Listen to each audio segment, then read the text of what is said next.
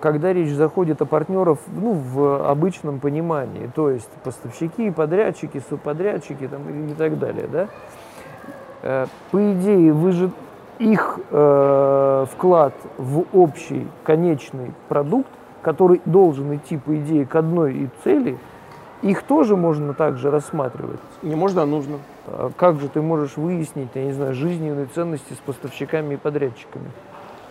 Они проявляются в профессиональном взаимоотношении. А ты вы, выбираешь подрядчиков тоже по таким принципам? В частности.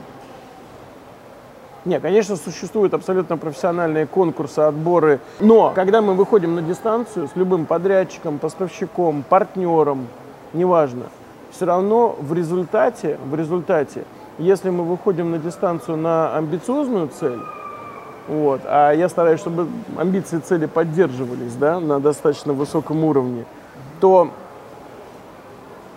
сразу же вскрываются его вот эти тонкие отношенческие вещи. И если они не таковы, как нужны, что, отказываться от партнерства? Да, я считаю, что да. А что такого? Можно предположить сразу, что вы к этой цели не дойдете. Ну, конечно, именно из-за этого соображения. Ну, конечно. С потерей денег. Вопрос потери денег, вопрос масштаба и вопрос расстояния.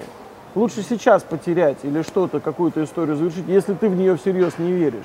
Надо прежде прислушиваться к себе. Ты смотришь на человека, да, и ты понимаешь, ты с ним на Джамалунгму не взойдешь. У тебя вопрос, давай-ка попробуем, потому что, ну, вроде как неудобно, но мы с ним вроде как это с детства дружим или еще, или любые другие какие-то такие закомплексованные истории. Или здесь сейчас решить. Почему я говорю, что цели определяют очень сильно много чего. Цель какая? Сохранить какую-то, так сказать, дружбу, назовем ее так. Или цель все-таки вот совершить продукт.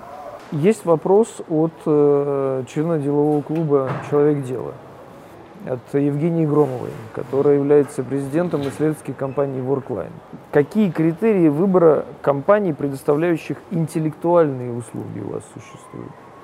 Ровно те же критерии, о которых я сейчас говорил, только с еще большим усилием вот в эту тонкую составляющую. Потому что чем менее э, ощутимый, чем менее вещественный продукт, тем выше требования к тому, чтобы исходно мы сходились э, как два человека, одинаково смотрящие на одно и то же, как, человека, как два человека, обладающие одним и тем же ценностным рядом. Потому что иначе нам будет очень тяжело потом определить результат. И, к сожалению, к сожалению, там, несмотря на то, что я так бойко, значит, там, шашку наголо э, сказал, что, дескать, за интервью я все это дело выявляю, на самом деле боевая обстановка взаимодействия, она потом показывает реалии жизни. Вот. И, к сожалению, в самом начале, примиряясь или как-то там э, к, примиряясь к любому партнерству, неважно, партнерство это в виде сотрудника или партнерство это в виде компании, можно только очень эскизно представить себе, а что это, это самое э, будет представлять конечный продукт этого партнерства.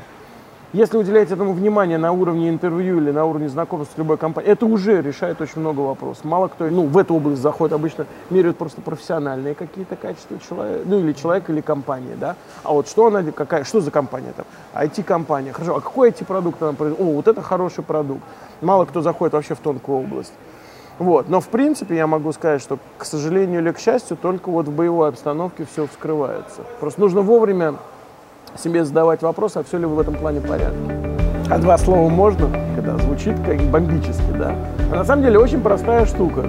Да блин, зачем ты этот вопрос задал? Ну, хорошая работа, как хорошая, как сказать, как хорошая любовь, да, она строится на единстве и борьбе противоположностей.